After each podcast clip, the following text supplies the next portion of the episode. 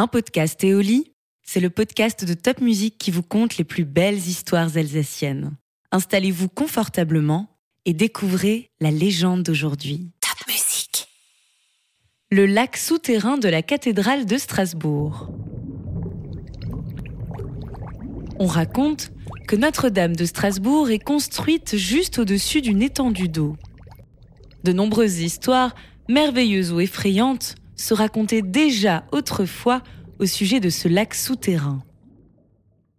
Or, un jour, il y a de cela bien longtemps, un étudiant nommé Polly entra en possession, on ne sait trop comment, d'un étrange manuscrit.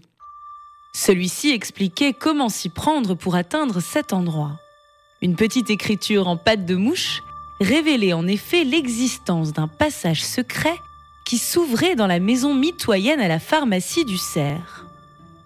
Le document attestait qu'on pouvait y trouver, au fond de la cave, une lourde porte de bois fermée par de nombreuses serrures très compliquées. Celle-ci s'ouvrait sur une galerie menant jusqu'aux berges du fameux point d'eau. Le jeune homme, d'abord amusé, puis interloqué, ne pensa bientôt plus qu'à tenter l'aventure. Un soir, devant une bière, il expliqua son projet à trois ou quatre de ses meilleurs amis qui, pour faire bonne mesure, proposèrent de l'accompagner. L'un d'eux était serrurier, cela tombait bien, il pourrait se rendre utile. Ils attendirent donc une nuit que le barbier, qui vivait dans ladite maison, soit endormi pour s'introduire sans faire de bruit dans son sous-sol. À la lueur de leur lanterne, ils s'enfoncèrent lentement dans la cave jusqu'à ce qu'ils butent sur un mur. Ce dernier était effectivement percé d'une porte, pas très haute, mais qui semblait solide. Le serrurier se mit à l'ouvrage. Au bout d'un long moment, il réussit à venir à bout de toutes les résistances et on s'apprêta à pousser le battant. Unissant leurs forces, Polly et ses camarades appuyèrent de tout leur poids. Lorsque enfin les gonds se mirent à grincer et que la porte s'ouvrit, un vent glacé souffla d'un coup toutes les lanternes, plongeant les pauvres jeunes gens dans l'obscurité. Pendant quelques minutes, personne n'osa parler.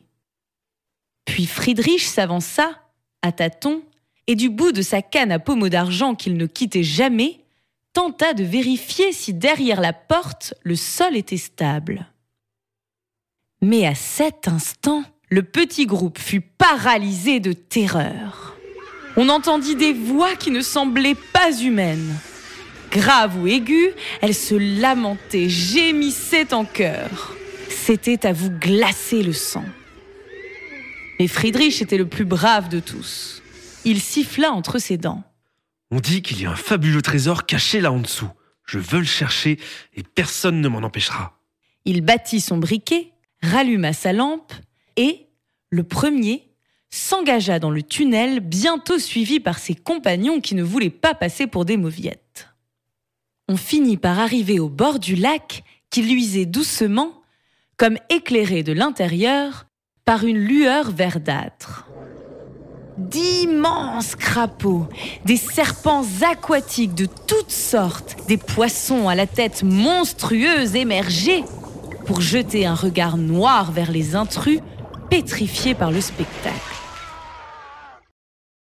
Polly, qui était après tout le chef de l'expédition, réussit à croasser qu'on ferait mieux de remonter à l'air libre, et les autres ne se firent pas prier. Sans plus craindre de réveiller le barbier, les jeunes gens firent demi-tour.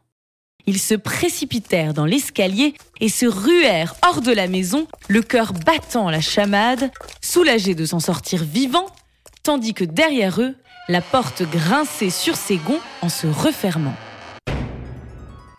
Ils se réunirent devant une chope de bière dans la chambre de Friedrich qui s'exclama soudain. Moi, je suis quand même un peu déçu. Je m'attendais à apercevoir le gentil gnome sur sa barque, celui qui pêche avec son épuisette dorée les bébés commandés par les dames strasbourgeoises. Et qui les confie ensuite à la cigogne pour la livraison? Tu ne vas pas me dire que tu crois à ses comptes Bien sûr que non, idiot Je plaisantais Et on rit, on rit, on rit pour oublier qu'on avait eu si peur. Les garçons se séparèrent au petit matin, après avoir fait le serment de ne jamais, jamais, jamais parler à personne sous aucun prétexte de leur aventure.